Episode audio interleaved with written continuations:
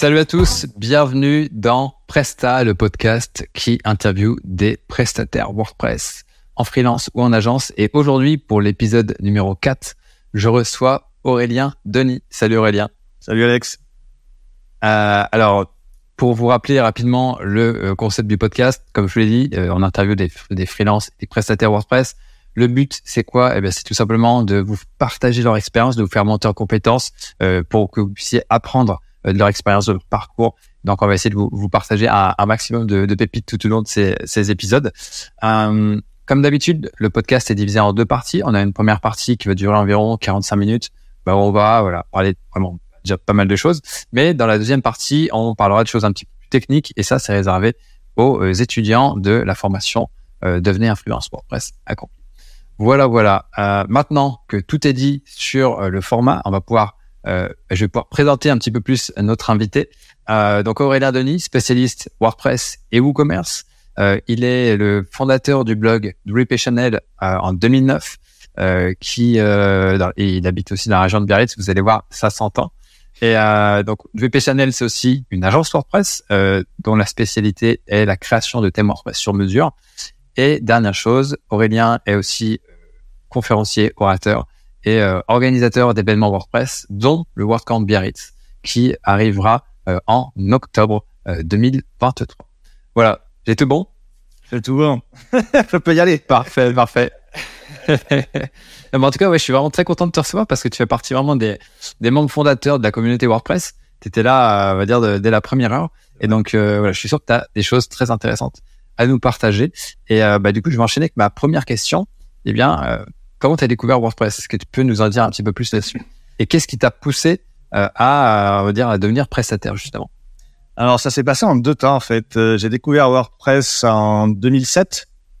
J'étais en recherche d'un moyen de créer simplement des sites internet euh, parce que j'étais, euh, je faisais des pages web pour m'amuser, euh, pour partager déjà des, des petits tutoriels d'informatique en tout genre. Euh, et donc je me suis dit bon, est-ce qu'il n'y a pas un, moyen de, de publier du contenu sans forcément être développeur ou du moins tout de suite devoir apprendre du code? En 2007, petite recherche. Il n'y a pas grand chose sur le marché. Enfin, on n'est pas du tout avec la pléthore d'outils qu'on a aujourd'hui, la folie du no-code et tout ça. Mais on a déjà, on a déjà du WordPress qui est là. On a en face du .clear sur le marché français. On a, euh, je crois, euh, il y a peut-être Skip qui est là. Je crois que j'avais trouvé Drupal aussi, qui était déjà là. Mmh.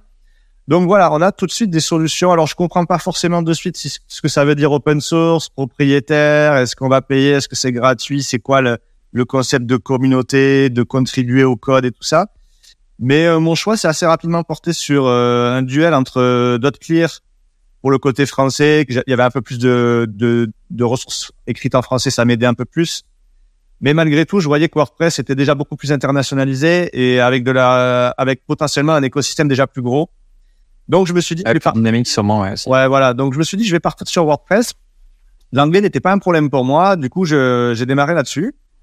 Euh, voilà, ça a été un choix. J'ai testé euh, quelques jours euh, et puis j'ai commencé à publier du contenu sur des, des sites qui qui, qui pour certains existent encore d'ailleurs, qui ont évolué. Euh, les, les, premiers articles de VP Channel n'étaient pas sur VP Channel et du coup euh, ils étaient sur un autre site et qui ont été repris. Un site à toi ou du coup le site de quelqu'un d'autre C'était mon site, voilà. Et ok, ouais. Je faisais aussi avec un frère que vous connaissez peut-être, ceux qui nous regardent, qui fait le plugin SEO Press, voilà.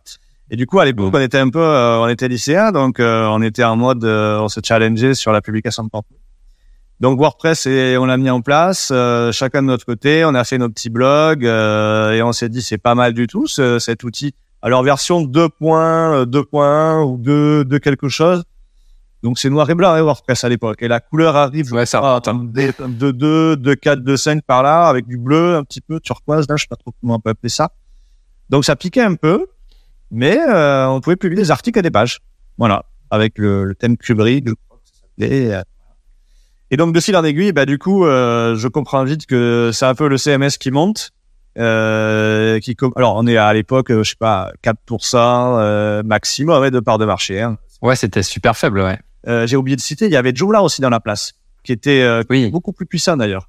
Et mais moi j'aimais pas en fait j'aimais pas le fonctionnement. Donc euh, je trouvais ça déjà trop compliqué euh, pour un usage blog. Donc je me suis dit euh, Ouais, faut avoir bac plus 10 pour euh, monter un site. Bah il y avait pas mal de concepts à maîtriser. Après euh, je pense Ouais. que certains adorent. Moi c'était pas c'était pas mon premier choix. Donc voilà.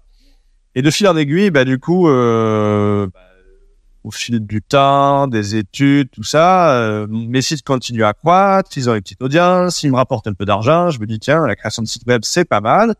C'est un peu porteur. La crise de 2008 arrive aussi. Euh, et oui, mais du coup, le, la porte de sortie pour beaucoup, quand on est aussi euh, bah, démarré dans la vie, faire des études, c'est aussi de se dire, bah, qu'est-ce qu'on va faire? Et donc, le digital, euh, au sens très large du terme, euh, était un peu l'Eldorado. On se disait bah on est c'est un peu bloqué sur des métiers traditionnels. Faire du web faire de l'informatique faire tout ce qui touche à ça ça peut avoir euh, il de l'emploi. Bon moi j'ai fait des études d'économie à la base qui n'ont pas été très euh, très concluantes à tous les niveaux mais euh, qui m'ont apporté beaucoup et qui m'ont permis de rebifurquer sur euh, sur une licence d'informatique et, euh, et en fait c'est WordPress qui m'a un peu ramené à à mes premiers amours entre guillemets de de, de faire de l'informatique voilà. Puisque, bah, Ok. j'ai fait un bac économie, après j'ai fait de l'éco et tout ça. J'ai pas fait j'ai pas tout de suite, je me suis pas dit tout de suite, tiens, euh, j'aime l'informatique, je vais faire ça. Pas du tout. Pour moi, le code, Ok. faire du code, des choses comme ça, c'était un peu étranger. Et, euh, et WordPress m'y a amené petit à petit au final en me disant, mais voilà, j'ai toujours envie d'apprendre plus, d'en faire plus sur mon site. Donc, mon petit bébé, là, il faut qu'il grossisse. Et alors, Ouais, c'est ça. Tu t'étais challengé techniquement et du coup, t'as as creusé quoi. Donc du coup, je me suis dit, euh, aujourd'hui, on a Internet, j'ai un ordi, j'ai un cerveau, j'ai qu'à l'utiliser. On peut, on peut y arriver. Pourquoi, pourquoi les autres y arrivent et pas moi? Et du coup, bah, au début, tu fais par analogie, tu copies-colles sans comprendre. Après, tu comprends, tu fais beaucoup, beaucoup d'erreurs. Donc oui, il faut faire des erreurs. Ne pas en faire, c'est un problème finalement. Et on apprend. Et puis au bout d'un moment, on se dit, euh, tiens, euh, j'ai un certain niveau de maturité euh, dans la conception de mes propres sites. Est-ce que euh, je peux pas commencer à en proposer de manière euh, professionnelle, commerciale? Ouais. Et c'est ce qui s'est passé en ouais 2009. Ça a été le premier site, je crois, euh, que j'ai fait. Euh, ouais, c'est ça, tout à fait. Qui vit toujours d'ailleurs. Hein, C'était le site de mon lycée, donc euh, c'est rigolo. qui n'a pas bougé, à mon grand regret. Hein. Il, est, il est toujours maintenu. Toujours sur WordPress 2. point machin. Il est toujours maintenu à jour. Il est, il est juste qu'il a vieilli. Voilà, visuellement, il a pris, il a pris un coup. Mais il est, c'est là où c'est cool dans WordPress, c'est qu'on peut maintenir à jour des sites pendant plus de 10 ans. Ça continue à tourner. Voilà. Donc, euh, donc les premiers projets sont été comme ça et de fil en aiguille, euh, ça a été, bah, les clients sont arrivés, euh, et puis, euh, j'ai enchaîné, voilà. Et je me suis dit, bah, c'est bon, j'en fais mon métier officiellement et euh, je vais aller d'un petit diplôme, euh, une petite licence professionnelle qui va bien en, je sais plus en système informatique et logiciel, je crois, un truc comme ça, ça s'appelait, qui me permettait de quelque part d'amener une caution par le diplôme de, de mon savoir-faire. C'était cool. Et après, euh, c'est parti. C'est parti, ouais. Ouais, bah, t'as fait comme moi, tu t'es arrêté à la licence pro. et, euh, ok, mais du coup, est-ce que tu vraiment, du coup, t'as eu combien de temps de pratique? En deux- 2007, tu découvres WordPress, tu bidouilles, tu apprends des trucs, et puis 2009, tu lances WP Channel, et tu te dis, vas-y, je me lance. euh, Alors, Non, ça euh, marche. ouais, c'est ça, en fait, 2007, euh, voilà, je découvre. Je fais mes petits sites, tout ça. Je commence à faire des tutos d'informatique euh, sur un site qui s'appelle euh, protuts.net, qui existe toujours d'ailleurs. C'est des tutos, euh, Oui, je me rappelle, exact. tutos Windows, euh, Linux, euh, C'est vrai. tout, quoi. Et on avait commencé à créer une rubrique WordPress dedans, puis que j'ai que j'ai séparé dans mon propre petit site après à côté, et qui en 2009 est devenu WP Channel. Et, euh, et au début, Ouais. c'était que des tutos vidéo en mode podcast que je mettais sur iTunes, sur YouTube, je crois. Donc il y avait que la vidéo, il n'y avait pas le texte. Et je me suis dit la mode des Mhm. podcasts et tout qui arrive, machin. Après, j'ai compris que le vidéo, euh, ça posait problème, qu'il fallait mettre du texte. Et là, tout de suite, j'ai vu les courbes de trafic qui, en mettant rien du texte. Ah, bon, finalement, c'est important. Donc 2000, ouais, 2009, c'est par là. je- Et après, euh, j'ai créé ma l'entreprise, je l'ai créée en- le 1er janvier euh, 2010. Je crois. Ouais, c'est ça, 2010. Ok. Donc ça fait, ouais, ça fait. Et du coup, euh, ok, ok. Et tu t'as pas douté, tu t'es pas dit ouais, est-ce que est-ce que ça va être porteur, est-ce que si je me plante, qu'est-ce que je fais, ou tu Ben, t'es dit, euh, En fait, t'avais quel état d'esprit à l'époque? En fait, je me suis dit, euh, a posteriori, que j'avais fait le bon choix de la techno, ça c'est certain. sur, le pareil. sur le moment, tu te dis, comme tu as des parts de marché qui sont embryonnaires pour tous les CMS, tu n'as pas vraiment un qui dominait. Donc, je me suis dit, c'était d'où le choix de partir sur un outil qui était déjà un peu euh, ben, anglophone. hein. Enfin, le web, c'est de l'anglais. Donc, je me suis dit, si, si je pars sur un truc qui est trop franco-français, à mon grand regret d'ailleurs, mais ça va rester, euh, ça va pas être un bon choix stratégique. Donc euh, après, c'était encore l'époque où, euh, bah, quand tu débutes, quand tu te lançais, tu te disais, bah oui, je vais peut-être être amené à faire deux, voire trois technos. Si peut-être demain je fais du site e-commerce, bah à l'époque il y avait PrestaShop, mais peut-être qu'il faudra apprendre à maîtriser encore un deuxième outil, un troisième CMS. Enfin, on savait pas en fait. On était un peu, Mm. moi, j'allais toucher un peu à tout. Mais moi, dès le début, je me suis dit, non, je vais me spécialiser dans un seul. Je fais ce pari. Ça m'a l'air bien et euh, j'ai du plaisir à l'utiliser cette, cette techno, donc je vais continuer là-dessus. Et comme il n'y avait pas trop de monde qui en parlait, euh, bah, il y avait un peu de la place en fait. Et euh, ben, la place, je, je, je me suis dit, je la prends et on y va. on se met là. Mais du coup, toi, t'as pas douté par rapport à la, à la commercialisation de sites. Tu t'es dit, euh, là, il y a un boulevard et euh, ça va, ça va le faire. Non, là où j'ai plus douté, enfin, j'ai pas douté de la techno. Après, à titre perso, de faire ce, ce métier-là, d'y aller, Ouais. euh, bah, euh, en fait, comme c'était très vite une passion euh, et que il y avait euh, les premiers projets avaient été concluants et que ça me plaisait, je me suis dit c'est ça que je veux faire en fait. Pour une fois, j'avais trouvé ce que je voulais ouais. faire. Donc euh, ça, c'était intéressant. Après mon parcours d'études supérieures euh, qui était un peu chaotique, euh, voilà, une première année décorée ici, une deuxième complètement foirée, et c'est là où en fait je me suis lan- lancé en micro-entreprise en parallèle de mes études et que j'ai compris euh, le côté hein, l'entre- l'entrepreneuriat c'est sympa, on, peut- on est libre, on peut faire des choses. Il y a des contraintes, il y a des inconvénients, on pourra en reparler. Mais euh, mais tout de suite, euh, voilà, euh, moi comme je dis toujours, je me suis lancé avec 3000 euros dans ma vie. C'était mon épargne accumulée depuis presque 20 ans. Et après, j'ai mes premiers mes premiers contrats euh, remportés, ils m'ont fait comprendre que euh, si on bosse, on pouvait s'en sortir confortablement. Ouais. Donc euh, intéressant sur la techno, intéressant financièrement. C'était déjà une passion pour moi. Tous les voyants étaient ouverts en fait. J'avais pas de. C'est clair. Je me disais, je risque rien. C'est un métier où on n'a pas d'investissement en fait, déjà de base. L'investissement euh, matériel, j'entends. J'ai pas besoin d'acheter des, des bâtiments, des, des voitures, des euh, de tout de suite avoir des, du personnel. En fait, non. Un ordi, un cerveau, Internet. Donc globalement, c'est pas. Voilà, c'est parti. Carrément. Donc, Génial. Voilà. Et du coup, là, 13 ans plus tard, tu te dis que quand tu vois ton, ton parcours là, Ouais, 13 ans plus tard, est-ce que tu aurais imaginé plus? Est-ce que tu t'aurais pas imaginé arriver jusque-là? Comment tu vois le, tu vois le truc? Bah, le parcours, euh, enfin, je suis très content en fait d'être passé par euh, par tout ce qui m'est arrivé au niveau WordPress en fait. Hein, euh, par le choix de cette techno, j'ai pu rencontrer euh, des tas de gens formidables, euh, faire des super projets, euh, euh, aller à des événements euh, tous plus géniaux les uns que les autres euh, et, et m'enrichir en fait de tout ça. Donc il y avait vraiment le rapport Mhm. humain qui était intéressant euh, par euh, par cette force qu'on cite toujours de la communauté en fait dans, sur la techno WordPress. Je ne sais pas si elles sont aussi euh, fortes et, euh, et développées dans les autres euh, dans les autres outils. Mais là, on a ça en fait qui est, qui est un vrai plus, puisque bon, développeur, on est on est quand même euh, bon. Après, on peut passer en mode agence avec des, des gens autour. Mais malgré tout, aujourd'hui, avec le développement du télétravail, on est quand même derrière son ordi. Donc, c'est bien aussi de sortir de temps en temps et de voir des gens et de voir qu'il y a des humains euh, qui sont euh, bah, qui développent les outils qu'on utilise. Toutes les extensions que tu vas être amené à mettre dans ton site, euh, aujourd'hui, euh, bah, tu dis ah ben les trois quarts, je connais les éditeurs, je connais les gens qui les développent, je les vois régulièrement, je discute avec eux. Donc ça c'est super sympa parce qu'on on met des on met des visages. En fait, c'est pas que du code. Donc euh, très après euh, pour ce côté humain, bah, c'est super euh, enrichissant. Le fait que la techno est vachement bien évolué dans le bon sens, de manière toujours satisfaisante, alors même si sur ces dernières années, euh, le full site editing n'a pas été quelque chose de, avec le projet Gutenberg de, de toujours bien compris, et, euh, et moi le premier, je l'ai pas bien compris au début, mais aujourd'hui c'est quelque chose qui est très intéressant à utiliser. Euh, on pourra en rediscuter aussi.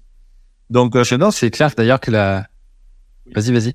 non, non, voilà. Donc, euh, je suis assez. euh, je pense que je, peux être euh, très content de, de, de, de cette évolution et de ce que m'a apporté WordPress. Et, euh, et puis voilà. Après, sur un, sur des projets qui toujours sont. Il n'y a pas de lassitude. Pour l'instant, j'ai pas de lassitude sur les projets non plus. Même si voilà, on est là pour euh, pour gagner sa vie et, euh, et, on les enchaîne. Euh, ça, la passion est toujours là, la croissance est toujours là d'année en année. Donc on va pas se plaindre. Hein. Après tout n'est pas rose, hein, bien. Hein. ah oui, bah c'est sûr, c'est compliqué la vie d'entrepreneur, mais mais euh, ouais. Et donc ouais, donc t'as créé du coup ton ton auto-entreprise, on va dire début 2010, comme tu disais. Ouais, c'est ça. Et ouais. Et donc ça a progressé, j'imagine, bah petit à petit. T'as pris un projet, deux projets, et puis comment tu t'es fait connaître? Bah, Bouche à oreille, aussi ton blog, j'imagine. Alors euh, c'est ça en fait euh, le, nerf de la guerre. Euh, ça c'est le, conseil que je donne systématiquement à des à des jeunes qui se lancent. C'est que il faut pas forcément tout de suite se dire ah oui SEO, réseaux sociaux, enfin tous les canaux d'acquisition en ligne. en fait on s'en fiche. Le, basique du basique qui fonctionne depuis des siècles et des siècles, c'est le bouche à oreille. Et ça, pourquoi? Parce que c'est le premier lien de confiance qu'on crée en fait avec des gens. Ce lien de confiance, il va faire que ça va nous apporter du projet. Toujours l'humain, l'humain, l'humain avant tout. Après, bien sûr, euh, donc moi ça a toujours été ma part essentielle. Donc quand on dit bouche à oreille, ça peut être euh, voilà commencer par ben, par ses premiers cercles de proches, d'amis, et puis élargir petit à petit au travers de aller sur des événements. Au début comme simple spectateur, puis après, euh, comme conférencier aussi, pour amener de la visibilité, discuter avec d'autres intervenants qui ont aussi leur réseau, faire connaissance. Donc, constitution du réseau, en fait. Le réseau, c'est la base. Voilà. Pas de réseau, pas de business, clairement. Je vais pas aller euh, taper à la porte euh, d'un développeur pour lui demander de faire son site. Ça n'arrive pas, ça, en fait. C'est pas comme ça que ça Si on n'est pas un garage de, de réparation de voitures ou autre, même si des fois, c'est cette analogie quand on fait du débugage ou de la maintenance, mais euh, mais clairement non. Euh, donc le réseau, c'est la pierre angulaire de tout. Après, oui, on rajoute du SEO, donc oui, forcément, euh, mes articles de blog, mes tutos m'ont amené de la visibilité et quelques projets aussi. Et malgré tout, faire attention aussi en termes de cible. Faire du tutoriel, euh, ça intéressera pas forcément le client final. on est d'accord. Bah, moi, je le vois aussi avec la marmite, hein, tu vois on il y a plein d'articles, mais au final, c'est assez généraliste. Et puis au final, les gens viennent, prennent ce qu'ils ont à apprendre, et puis c'est tout. Quoi. Ils vont pas forcément euh, aller plus loin sur, bah, pour nous, une formation ou, ou tu vois, c'est ça. Peu importe quoi. C'est ça. Et donc, euh, on peut avoir beaucoup de trafic, mais au final, euh, il n'y a pas vraiment énormément de gens qui peuvent être intéressés par, par ce qu'on propose. Quoi. En fait, c'est la difficulté. C'est en intention directe, on l'aura pas forcément. Par contre, en intention indirecte, c'est vrai que ça amène une crédibilité, une expertise sur le sujet. En fait, on fait la démonstration que on maîtrise et donc, par voie de conséquence, euh, des, des, gens qui vont un peu être à l'affût de prestataires vont regarder un petit peu, vont challenger, vont euh, regarder, OK, il y a la partie un peu technique, partage d'informations, de code, et partager de l'information. Dans une communauté open source, ça me paraît essentiel de pas tout garder pour soi. Et en même temps, après, par d'autres, euh, par d'autres analyses, voilà, d'être sur des conférences, d'être euh, d'être sur les événements, d'être euh, euh, dans, dans, tout, tout ce qui permet un peu de visibilité et de, le fait de recroiser tout ça indirectement, parfois même plusieurs années après. Moi, j'ai eu des projets qui sont déclenchés trois, quatre ans après une conférence. Je vous ai vu à une conférence, euh, j'ai apprécié le discours, je vous ai vu à la fin, on a, je vous ai posé une question. Trois, quatre ans après, c'est une personne qui est prescripteur sur un projet et euh, le projet se fait et c'est banco. Donc, faut être. Ouais, c'est ça. Ce que je voulais dire, c'est que au final, le blog, les interventions dans les confs et tout ça, bah, c'est euh, générateur d'influence. Et euh, c'est même un démultiplicateur. Enfin, quand tu as un blog avec de, du trafic, euh, ça te permet de vraiment de, bah, de, démarquer automatiquement des, euh, des, euh, des autres prestataires. C'est ça. Bon, bon, je dis pas forcément à tout le monde de faire un blog parce que c'est un peu, bah, un peu, un peu plus compliqué de, de, il y a beaucoup plus de concurrence. Oui. Euh, en même temps, ça fait plus de 15 ans que qu'il y en a, ils sont en train de, de sortir des articles mais euh, ou alors il y en a qui ont beaucoup beaucoup de budget. Ouais. Et euh, mais mais ouais, ça, en tout cas, ouais, le contenu est, aussi intéressant pour pour se démarquer. Mais bah surtout qu'aujourd'hui, que font les gens? Les gens tapent ton nom dans Google. S'ils trouvent un site vitrine de quatre pages, euh, pourquoi ils iraient chez toi mmh. Donc après, il faut apporter de la caution. Il faut toujours apporter créer ce fameux lien de confiance. Moi, j'insiste toujours là-dessus. La première chose à faire, c'est pas de vendre. C'est toujours le, on cite toujours le le film de avec DiCaprio là, le, le, la, la, fameuse scène vendez-moi ce stylo. Et, et ça, mais ça, il faut le garder en tête. C'est une, règle de base. C'est qu'on s'en fout complet de, de, de, des caractéristiques du produit ou du service. L'important, c'est de créer ce premier lien de confiance et de, et de, qui va être générateur du besoin chez le client ou, du moins de, de, de trouver, de, de, voir quels, est les, quels sont les différents besoins que le client déjà souvent ne, connaît même pas en fait ou qu'il ne sait pas exprimer. Donc ça nécessite de. Il faut mieux connaître le client que lui, lui ne se connaît Ça. même. C'est ça. Il faut, il faut l'analyser, il faut, faut discuter avec la personne, euh, comprendre quels sont ses problèmes en fait, et derrière se dire quelles solutions je vais pouvoir apporter euh, ben, sur le plan euh, technique, euh, mais pas que technique. Ça va être aussi sur le mode de fonctionnement, sur la relation, sur le, comment on voit à court terme et à long terme, voir s'il y a des, des- une affinité qui se crée aussi. On a, il faut pas forcément travailler avec tout le monde, hein, loin de là. Euh, il faut Mhm. aussi chacun a ses valeurs aussi, donc il faut être raccord. faut pas se renier. Ça, c'est super important, je pense aussi. Donc voilà, le, c'est comme ça un peu que, bah, que ça, c'est faire du business finalement. C'est, ça, c'est fondamental. Donc après, oui, Et du coup, tes études d'économie t'ont servi pour. euh, servi. Elles m'ont servi. Ouais. Clairement, même si j'ai redoublé ma deuxième année parce que voilà, on tombait sur des choses qui étaient, c'était que des mathématiques et j'ai horreur de ça. Faire des, faire des équations à je sais pas combien d'inconnus, ça m'a gonflé un petit peu. Malgré tout, en fait, on acquiert des mécanismes, euh, parce que quand même des formations qui sont, même s'il y a un gros socle de maths, qui sont, euh, qui permettaient de voir d'autres choses, comme les ressources humaines, le droit, euh, droit des affaires, euh, le, la comptabilité, des choses qui sont pénibles mais utiles. Et en fait, tous ces apprentissages, et après avec ma licence d'informatique qui était aussi euh, très diversifiée dans les cours, euh, même si on survole parfois des choses, 4, 5 ans, 10 ans après, tiens, ah, à l'époque j'avais ça, et dans le cerveau ça percute et ça dit, tiens, il faut faire attention à ça, tac, tac, tac. Donc tout sert au final. Ça sert pas forcément de suite, mais plus tard ça peut servir. Donc j'ai pas, finalement, après coup, j'ai pas de regret d'être passé par là parce que ça m'a amené en fait à me mettre dans une situation qui m'a poussé vers le métier qui me correspondait.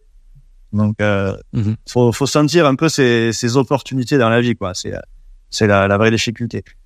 Donc après, voilà, bah, 2010, euh, 2010, je fais auto-entreprise, je termine mes études en parallèle, euh, je fais deux années comme ça. Ah, donc là, c'est un peu le démarrage. Hein. Euh, Mêler les deux, ça n'a pas été évident sur euh, sur le plan personnel non plus. Et puis après, bah, 2000, euh, 2012, du coup, je suis full time euh, temps plein donc euh, en tant que euh, sur le métier. Et je fais deux ans encore comme ça en tant qu'auto-entreprise. Ce qui me fait deux ans, j'étais encore étudiant, deux ans, je l'étais plus. Je me disais deux deux ans pour tester vraiment en mode à, à fond. Et après, je continue ou j'arrête, c'était pas mal. Donc, ça faisait un quatre ans d'auto-entreprise. Voilà.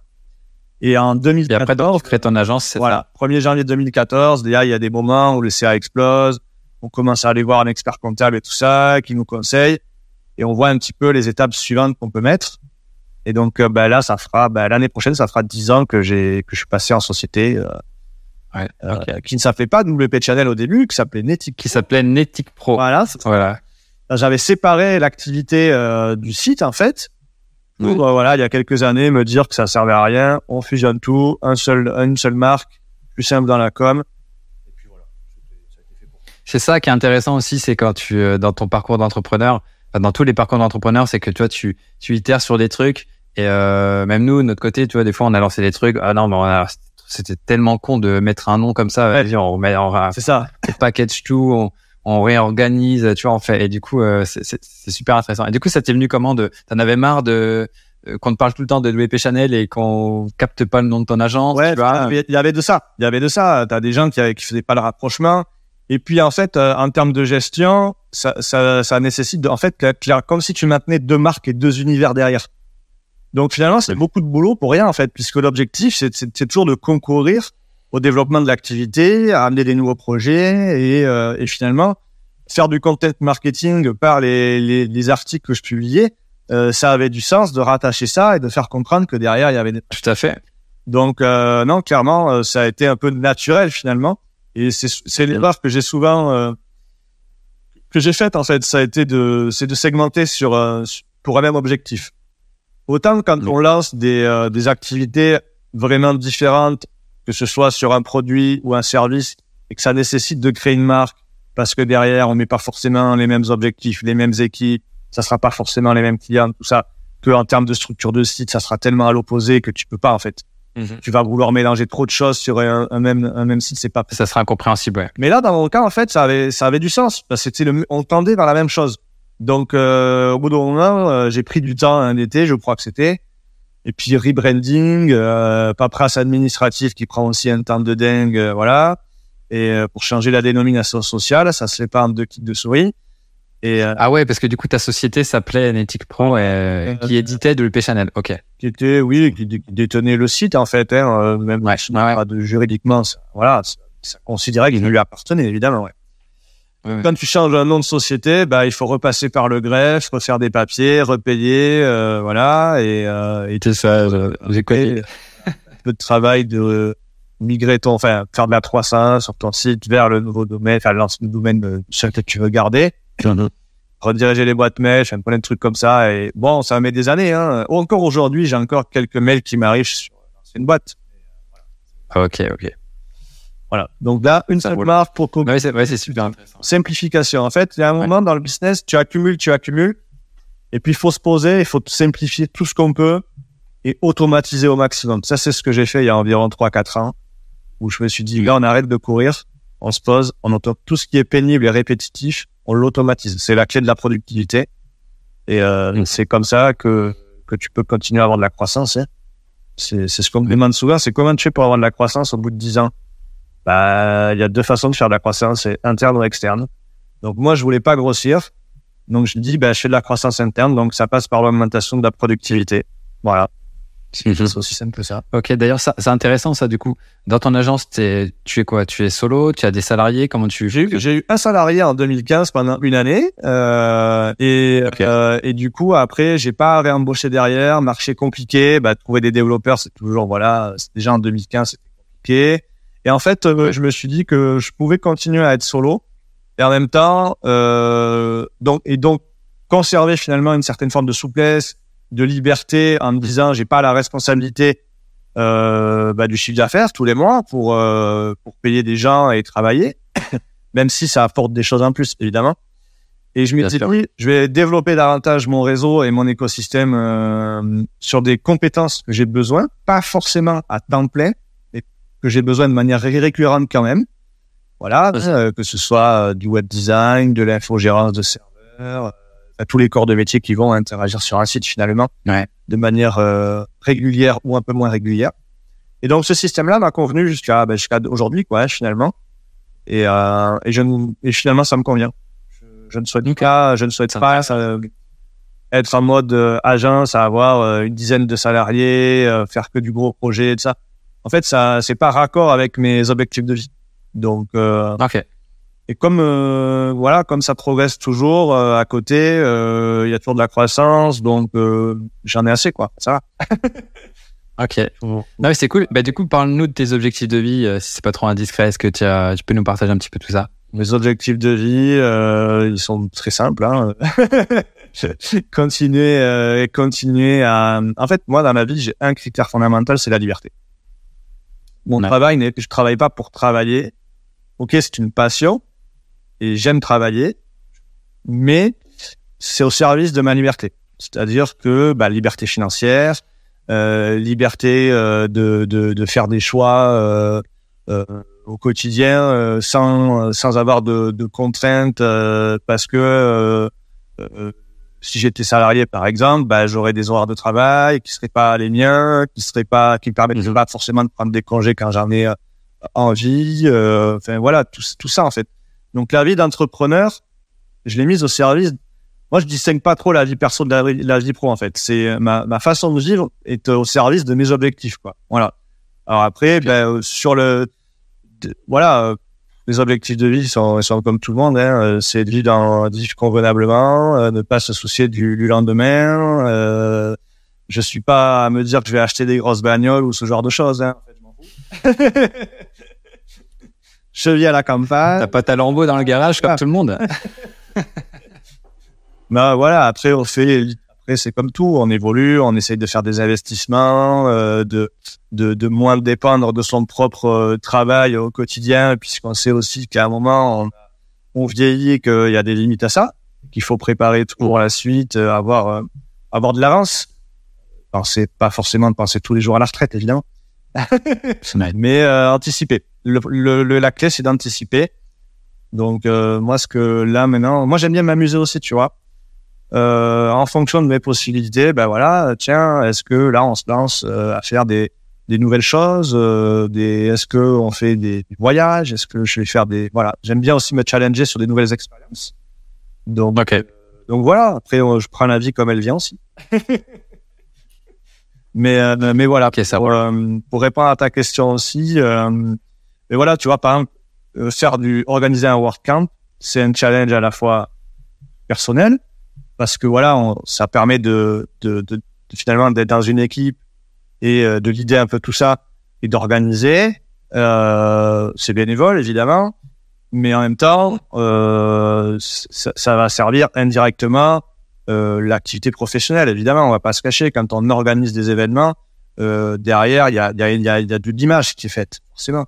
Ouais, ouais. Mais sur le plan personnel, alors je, je précise bien à l'audience, hein, on fait pas un WordCamp pour de l'argent. Hein. Allez-y, bon courage.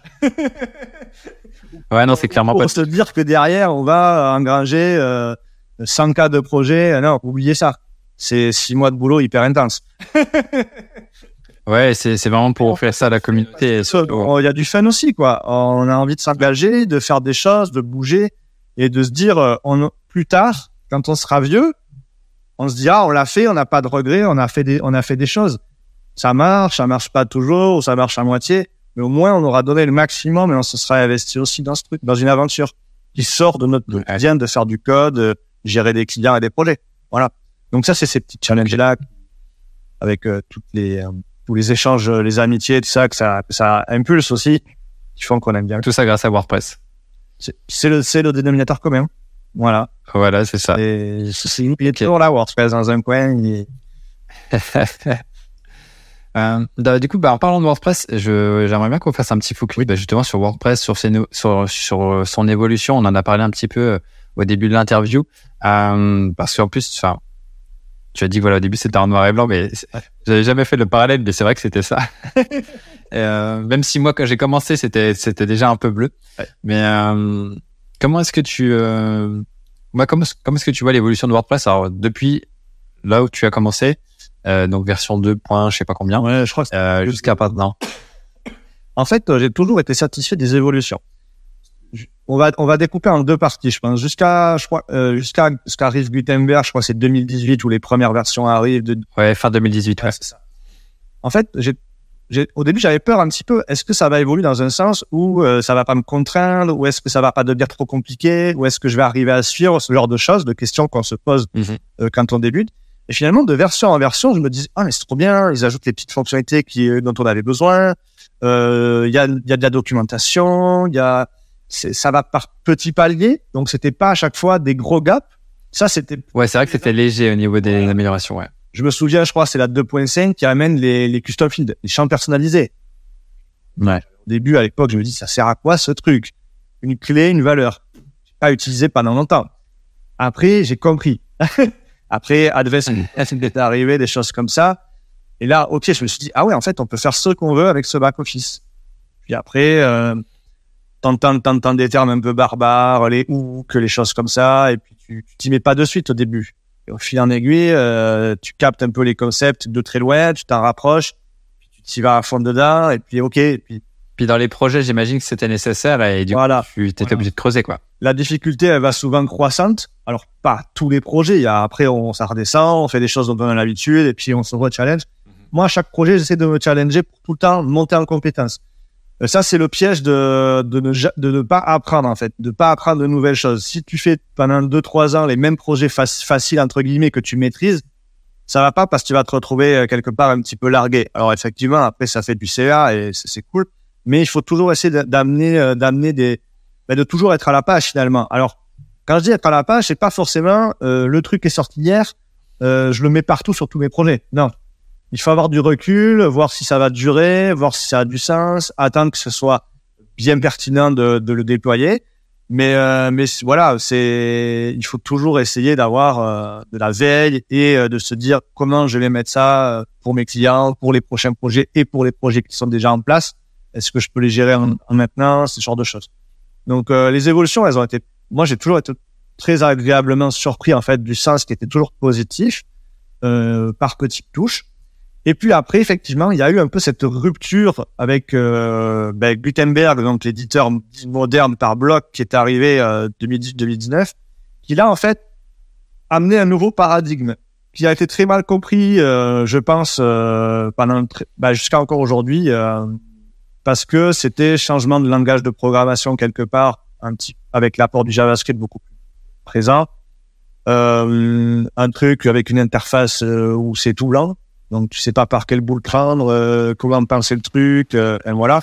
Là où on était habitué à finalement rédiger du contenu et pas concevoir des structures de de contenu, puis de pages, puis de sites aujourd'hui. Ça a été progressif. Et la difficulté, c'est qu'on n'arrivait pas à bien percevoir quelle était l'intention euh, des corps contributeurs de, de la vision globale du projet. Là où avant, on savait que c'était fournir un outil de plus en plus puissant pour démocratiser la publication de contenu. Même si cet objectif, mhm. il, est il est toujours actuel, là, on ne percevait pas où il voulait aller en fait. Et surtout par rapport à quel, euh, par rapport à la, au positionnement du marché par rapport aux autres solutions euh, de type SaaS par exemple, ou euh, même quelques solutions naissantes alternatives en, open source, on comprenait plus bien le positionnement. Puisque voilà aussi quand tu es sur une solution qui est ultra majoritaire, ultra utilisée, qui explose les compteurs, bah il y a un moment, je pense qu'on cherche, ça cherche, ça cherche quoi. Hein, Qu'est-ce qu'on peut amener de plus quand tu es leader Là, ouais, tu peux te poser sur ce laurier et là, ça vraiment, ouais. Donc la position n'était plus la même de challenger à leader. Bon, voilà. Donc c'est vrai que moi je comprenais plus l'orientation et on ne faut pas se cacher, euh, ça a été très chaotique. Hein, euh, ils ont mis sur euh, le marché quelque chose qui marchait qu'à moitié, qui n'était pas toujours performant, qui plantait des sites. Et en même temps, avec en parallèle une explosion des constructeurs de pages et même de sites qui étaient beaucoup plus aboutis et beaucoup plus en avance. Donc comme Elementor, comme même comme les anciens Visual Composer qui déjà amenaient ce genre de choses. Ou alors, moi, mon métier qui était de faire du thème sur mesure euh, avec des back-office custom, avec de l'advanced custom field, ce genre de choses. Où là, en fait, on comprenait pas l'apport puisqu'on avait déjà tout personnalisé. On avait la perf, on avait le, SEO optimisé, on avait l'accessibilité, on avait, on avait le design qui était sur mesure. Donc, en fait, qu'est-ce que ça nous amenait Gutenberg? Et depuis peu, depuis euh, quelques mois, mais en fait, moi, ça, la, la révélation s'est faite il y a quelques mois puisqu'évidemment, on se met pas en retrait des évolutions de l'outil qu'on utilise, on veille toujours et on regarde ce qui se fait et on, on se challenge avec euh, avec euh, avec nos pères. Hein. Euh, est-ce que bah, toi t'aimes bien y aller là-dessus? Moi, je déteste. En même temps, ça m'empêche pas de comprendre pour d'essayer de comprendre pourquoi toi tu y vas, dans quel cas tu l'utilises, et pour me dire est-ce que peut-être que moi je peux évoluer sur ma position aussi, qui n'est peut-être pas qui est mmh. peut-être la bonne à un instant T, qui n'est peut-être pas c'est pas noir ou blanc, quoi. Tu sais, ah, beaucoup de devs, ah, PHP c'est pourri, machin c'est bien. Enfin, ça sert de sénégal. Hybride, c'est toujours euh, gris, c'est toujours tout ce mélange. c'est et tout, tout, tout évolue. Donc là, depuis peu, euh, bah, j'ai évolué là-dessus. Et, euh, et pour certains projets, effectivement, euh, déjà de comprendre le nouveau paradigme, cette approche par bloc, de raisonner atomique, que, que voilà, on pense moins dans une approche globale, mais beaucoup plus on parle de l'approche micro et on va vers le macro et on compose. Et quand en fait on arrive à comprendre ça, après on se dit ok, il y a quelque chose d'intéressant et de pertinent pour des projets, pas pour tous les projets. Il y a des projets qui n'ont pas besoin de cette flexibilité, de cette souplesse, mais je trouve qu'il y en a beaucoup qui effectivement, quand tu as un client qui a une certaine autonomie de gestion, qui veut créer des landing pages rapidement, qui va pas repasser par le développeur, qui va aller vite, qui a des campagnes à mettre en place, là ça, ça a du sens. Euh, ça a du sens, effectivement. Ouais. Alors tout n'est pas rose, hein. il y a encore beaucoup de choses qui ne sont pas compatibles. Moi, je fais souvent le parallèle aussi. Je bosse beaucoup avec WooCommerce. WooCommerce, tous les mois, ils apportent de la gestion par bloc qui évolue. Et là, dans la nouvelle qui arrive, on aura la gestion des fiches produits en back office totalement gérée par Gutenberg. Donc ça arrive. On peut même l'avoir là, c'est frais. Donc on peut pas avancer plus vite que la musique non plus en fait. Euh, pour des tout petits projets, pourquoi pas, mais plus les projets sont complexes et plus il faut qu'on arrive à voir si toutes les briques vont toujours fonctionner sur la nouvelle approche. Parce que s'il y a les 20% qui marchent pas, le projet il capote en fait, il peut pas aller jusqu'au bout. Bah c'est ça la, la, problématique dans WooCommerce. Bah, on l'a vu d'ailleurs dans, enfin, d'ailleurs, j'en ai discuté avec Nicolas de D'où les pêcheurs parce que il y a la, la formation WooCommerce qui, qui arrive et puis c'est vrai qu'elle tarde, elle tarde, elle tarde, mais c'est parce que justement il y a cette transition parce que tu es avec les shortcodes et ça serait con de faire une formation en montrant les shortcodes alors que dans 3, 4, 5, 6 mois, ah, ça. Euh, ça. va être des blocs, tu vois. Donc c'est pour ça que ça a été repoussé. repoussé. C'est normal. Mais euh, c'est compliqué euh, sur cet aspect-là. Tout va être sur les blocs, la, la possibilité de personnaliser ces fiches produits. On aura toujours la notion de modèle, mais on pourra les personnaliser, faire du, du custom de partout. Le, le tunnel de vente qui permet petit à petit d'aller plus loin dans la personnalisation. Donc ça, c'est super génial aussi. Et à ce Ouais, niveau parce que sinon, faut être dev et c'est c'est mais tu vois, un exemple, Sinon- je prends une anecdote, le, la page de, de vente, tu peux la gérer en bloc, mais je, c'est pas, c'est pas compatible avec PayPal encore, ou ça va l'être dans quelques semaines, où on est en plein flottement là.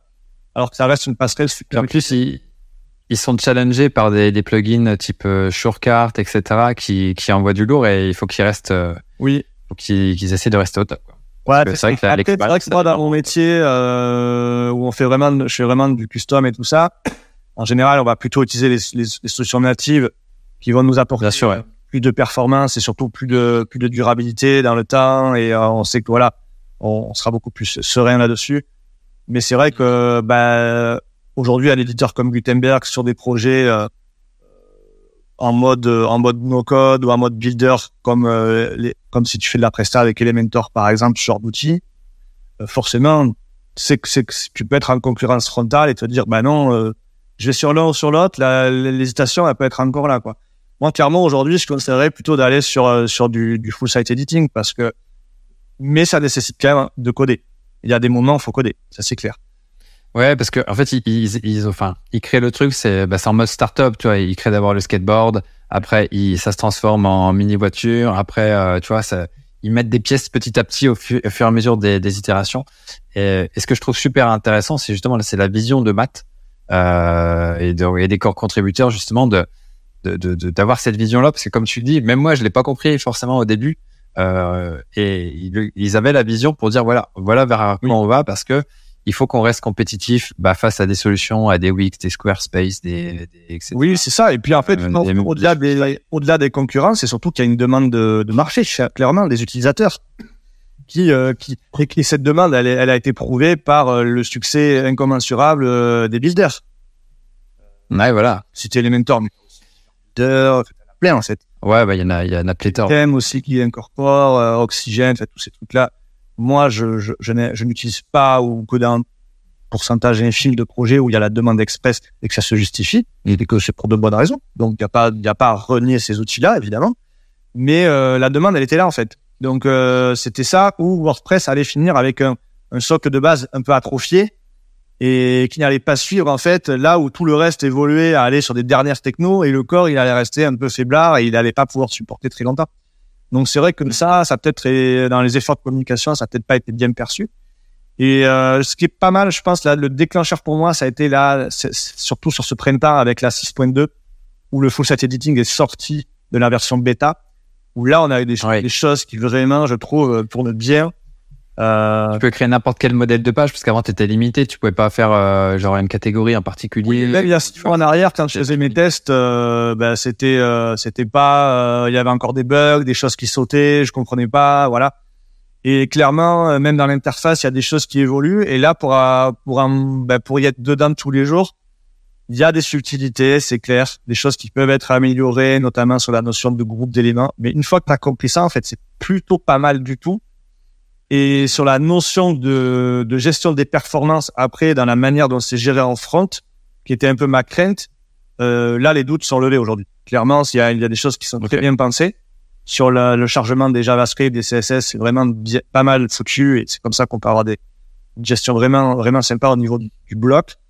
Et après, derrière, là où tu vas avoir des limites sur des blocs qui n'existent pas et qu'il va falloir créer de toutes pièces, ben le, le choix, il va se faire soit de développer du bloc natif, donc ça nécessite de maîtriser React et tout ça, c'est pas évident, Mhm. et euh, soit de le faire avec ACF pour aller de manière plus simple, continuer à faire du PHP, des choses comme ça. Mais ça va, ça sera un peu moins abouti quand même euh, dans l'usage. Il faut pas se leurrer. Donc aujourd'hui, le vrai défi finalement, c'est de se créer sa propre bibliothèque de blocs. Et après, dans les projets, dans la, dans le, dans les maquettes qui sont conçues pour chaque projet, bah, de se dire, euh, il faut piocher dans cette, euh, dans cette librairie. Et si vraiment il y a un besoin, les d'aller créer euh, un nouveau bloc custom qui peut encore servir à tous les projets. Et ça, c'est intéressant parce que finalement, tu peux industrialiser la production de tes projets euh, au niveau des blocs. Avoir évidemment du design custom à chaque fois, mais euh, tu vas tu vas avoir ta propre librairie de blocs, tout comme si tu utilises un framework de type euh, Bootstrap, Tailwind, ce genre de choses. Tu vas avoir des composants, et là tu te crées tes propres Mhm. composants, mais pour Gutenberg. Donc des fois, ça oblige un petit peu à mêler les technos. Et là, euh, là par exemple pour moi, ça a été un. Ben là récemment, j'ai basculé sur euh, quand tu crées tes blocs et tout ça, que tu veux que tu veux apporter euh, ben, du, du des styles et tout ça qui ne sont pas dispo. Et ben là, là une solution comme Tailwind en fait, ça a vachement de sens.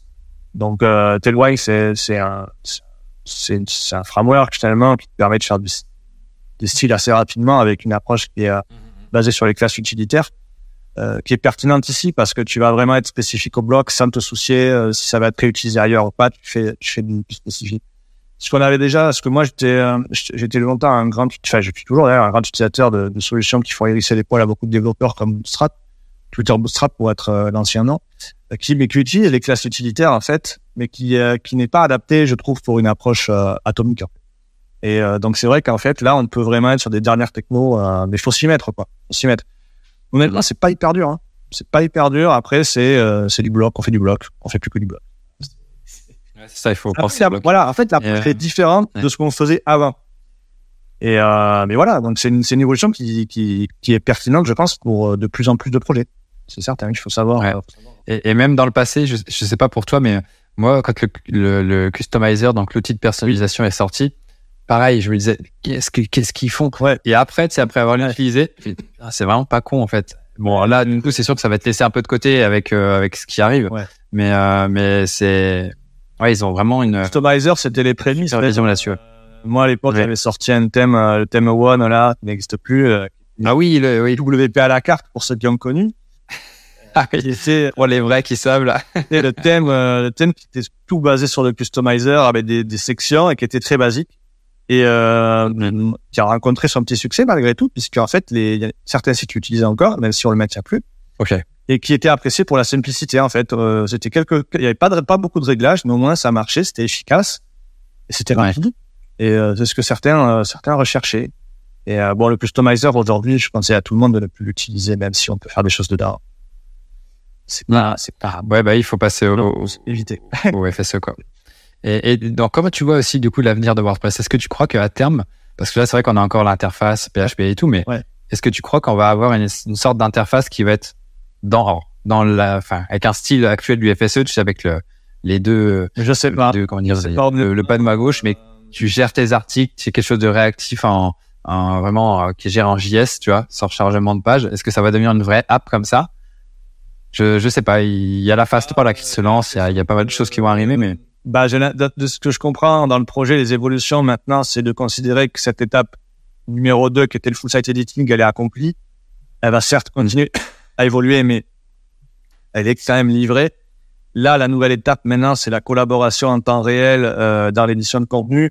À mon sens, ne va pas concerner une grande majorité d'utilisateurs. Je peux me tromper, mais voilà. Et après, l'étape suivante, c'est l'apport dans le corps de, de notions de multilingue. Donc, euh, c'est la feuille de route. Après, on l'aime, on l'aime pas, euh, c'est comme ça. Après, on peut contribuer, on peut essayer de faire bouger les choses, d'apporter sa vision. C'est vrai qu'en termes d'interface, WordPress, ça vieillit bien, mais voilà, il y a un moment, ça pourrait peut-être, euh, ce qui, moi, ce que je regrette, ce qui manque depuis très longtemps, on en parle, c'est un vrai design système dans WordPress et qui s'impose aussi aux extensions. Aujourd'hui, toutes les extensions Oui. régulières ont créé leur propre interface parce qu'il n'y avait rien de base de fourni. Quand tu développes sur le, par exemple, sur, euh, sur mobile, sur iOS, euh, tu as le kit de base d'Apple obligatoire, euh, tu t'y plies en fait. Et ce qui fait qu'il y a des interfaces qui sont communes, qui ça, t'as de la liberté, t'as de la souplesse, mais au moins t'as des t'as des codes, t'as des choses que tu dois respecter pour fournir une expérience de haut niveau, quel que soit le système, quelle que soit l'application que tu vas utiliser. Et là, c'est ce qui manque un peu pour euh, pour WordPress. quoi. C'est avoir un peu cette euh, ce travail de, de repenser les choses. Euh, voilà, même si, euh, même si euh, moi, je, ça reste une interface qui est euh, productive, euh, les clients s'en peinent pas en fait. Moi, mes clients ne s'en peinent pas. Euh, ils arrivent à faire ce qu'ils veulent avec. Euh, c'est rapide euh, à utiliser. Après, oui, on peut toujours pester contre. Ouais, alors il y a trop de notifications. Des fois, il y a de la pub. Des fois, euh, des fois, ça peut. Yo, ça, ça va être retravaillé de façon les notifications. Je sais pas si tu as vu la feuille de route de la phase 3. Il y a notamment les notifications qui vont, qui vont sauter. Mais je trouve, je trouve que au-delà de la collaboration, euh, il y a quand même plein de choses qui ont été ajoutées dans cette phase 3. Alors, je n'aurais pas tout listé de, de tête, mais il y avait vraiment des choses intéressantes et, et c'est pour ça que je me dis, ça se trouve, l'interface, ça va vraiment, euh, C'est possible. ça va vraiment briller, quoi. Et, ouais. Ben, après, il y a des challenges. Enfin, briller dans le bon sens. Oui, voilà, c'est ça. C'est comment faire cohabiter le PHP, le, le JS. Euh, voilà, moi, c'est des choses qui me dépassent un petit peu, effectivement, à ce niveau-là. Je pense qu'il y a d'énormes challenges aussi en termes d'hébergement et de capacité de, de hosting parce que après, on va, on va se diriger vers de l'outil collaboratif à la, à la Microsoft 365 ou Google euh, Docs et tout ça. Est-ce que ça va être plus compliqué à héberger? Est-ce que ça va nécessiter plus de ressources pour de la réactivité, ce genre de choses? J'avais lu à ce sujet-là euh, sur je sais plus quel blog, Make ou quel, un vrai challenge, hein, des gens qui s'interrogeaient avec, avec sérieux sur la question.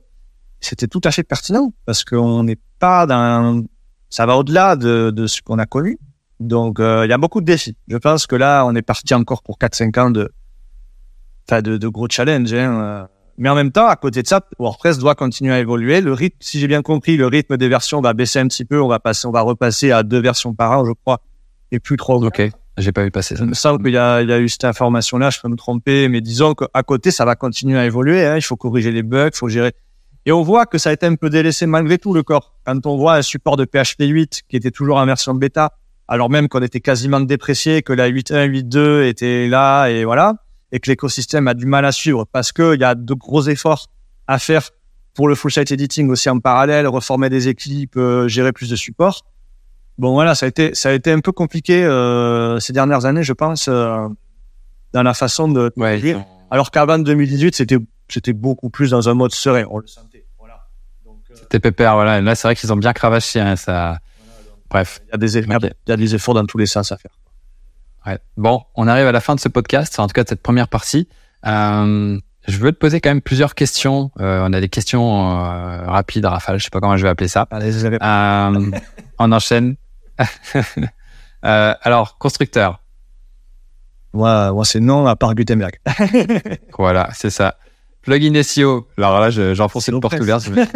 voilà. Plugin de sécu. J'avais utilisé pas, ça peut surprendre. Ok, non, c'est ça qui est intéressant justement dans ces questions. Moi, je vais Euh, plugin de Perse. plugin de perf, VP Rocket. Ouais. Bon, là, celle-là, elle est facile. Euh, plugin de formulaire. Gravity Forms sans exception depuis plus de 10 ans. Ok. Euh, Est-ce que tu as des, euh, des plugins chouchous, on va dire, pour, euh, pour faire du dev? Des, des, des, cho- des plugins qui t'assistent euh, Ouais, du dev? Adva- Advanced Custom Field, évidemment. Ça, c'est incontournable. Ouais. Moi, en plugin chouchou aussi, j'utilise beaucoup Admin Column Pro, euh, qui est bien, C'est bon, ouais. bien pensé pour le dev et qui permet d'avoir des back-office très sympas, très bien interfacés avec euh, l'écosystème. Donc, euh, excellent. Euh, Ouais. Voilà, les nous viennent comme ça. Après, genre, après les autres. euh, ouais. Est-ce que tu as ouais, un autre plugin comme ça qui te vient à l'esprit et que tu aimerais partager? Un plugin fétiche, euh, là, comme ça, non, écoute, bah, connaissez, enfin, ils sont hyper connus. Maintenant, on a un super écosystème français. euh, c'est vrai que Ouais. pas, non, comme, ça dépend du projet. Après, tu as des petits plugins que tu utilises tout le temps, voilà, pour cloner les contenus, ce genre de choses. euh. Updraft en backup, c'est pas mal aussi. On peut en parler de celui-là. Ouais. Ah, Au-delà des backup serveurs et d'autres process qu'on peut mettre en place, mais ça reste une extension qui, euh, qui est toujours bien dans la place et euh, qui est toujours maintenue et qui évolue, donc c'est c'est plutôt efficace. Euh, voilà, après je mets euh, Ok, génial. voilà, après bah, WooCommerce. Ouais. Et là, bon, après, il y a la question du, du thème favori, mais a priori, tu vas me dire sur mesure. ouais, c'est ça. Il y a pas photo. Après, si c'est sur du Elementor, ben mettez un petit hello et faites votre truc dessus, voilà. Euh, mais clairement, non, il n'y a pas de bon. les- le meilleur thème, c'est celui qu'on code. ok. Et pour finir, un, un conseil que tu pourrais donner pour, pour les personnes qui souhaitent se lancer? En, tant que prestataire WordPress? Euh, pensez d'abord, ben, c'est ce que j'ai dit tout à l'heure en fait. Pensez aux règles de base de, ce qu'est être un, entrepreneur, être à son compte. Euh, on s'en fout que vous vendiez du WordPress, vous pourriez vendre n'importe quoi d'autre. Mais, au-delà de ce que vous maîtrisez en fait, vous devez apprendre tout un tas d'autres casquettes. Et ben, être bon commercial, bien comprendre les clients, se mettre à leur place, créer votre réseau, et toujours basé sur la confiance et les relations. C'est un métier de relations humaines. Voilà. Et donc après, bah, une fois que vous avez fait ça, euh, le reste, ça, ça doit découler. Après, bah, il faudra apprendre plein de trucs, de la compta, du droit, euh, ces trucs-là. la fiscalité, mais euh, mais voilà. Faut pas Ça va venir petit à petit quand on n'est pas obligé aussi d'avoir ça. Entourer aussi des bonnes personnes voilà. et se dire qu'il faudra beaucoup travailler. Mais il faut travailler de manière efficace. Voilà. Ça c'est ça c'est la clé. Sinon c'est sinon tu te fais submerger et ton CA il te permet pas de couvrir ce qu'il faut et en fait il y a un problème. Donc faut faut faire attention à ça. C'est pas parce que tu fais 50 heures par semaine qu'en fait, tu t'en sors mieux que quelqu'un qui en fait 35. Mais, euh... Voilà, exactement. Ouais. Carrément. Et Super. Eh ben, écoute. vite, augmente... Dernier conseil, augmentez vos prix assez vite. voilà. Voilà, le message est passé, je pense. Euh, il y a un petit article, je crois, là, avec une belle étude, euh, freelance agence. Exactement, ouais. C'est ça. Vous pouvez aller jeter un œil. Voilà. Euh, bah, on vous mettra le lien de toute façon en description. Et puis, bah, merci beaucoup Aurélien bah, d'avoir participé au podcast, en tout cas cette partie 1. Euh, J'espère que ça a pu euh, aider, inspirer, aussi donner des perspectives sur euh, sur WordPress et son évolution. Euh, voilà. Et donc, mais voilà. Toutefois, c'est pas terminé. Il y a des questions bonus qui vont arriver dans la partie 2. Donc, si vous êtes étudiant de la formation devenir freelance WordPress accompli en version complète, eh bien, vous allez pouvoir bénéficier de ce bonus. Et puis, si vous n'êtes pas encore, bah, voilà, inscrivez-vous sur la liste d'attente euh, pour les prochaines inscriptions. Et euh, d'ici là, voilà, si vous débutez plus avec WordPress, il y a aussi wpchef.fr pour avoir les fondamentaux. On a aussi les formations qu'on propose sur WP Marmite. Et, euh, et voilà. Donc, retrouvez donc toutes les infos si vous nous écoutez sur iTunes ou n'importe quelle autre plateforme audio. Et eh bien, allez sur Presta avec deux S, bien sûr, WordPress.fr slash 4. On en a l'épisode 4. Et si vous êtes sur YouTube, bah, normalement, vous avez tout dans la description. Voilà, voilà. Merci encore une fois, Aurélien. Et euh, je te dis à tout de suite pour la partie 2. Ciao. Salut.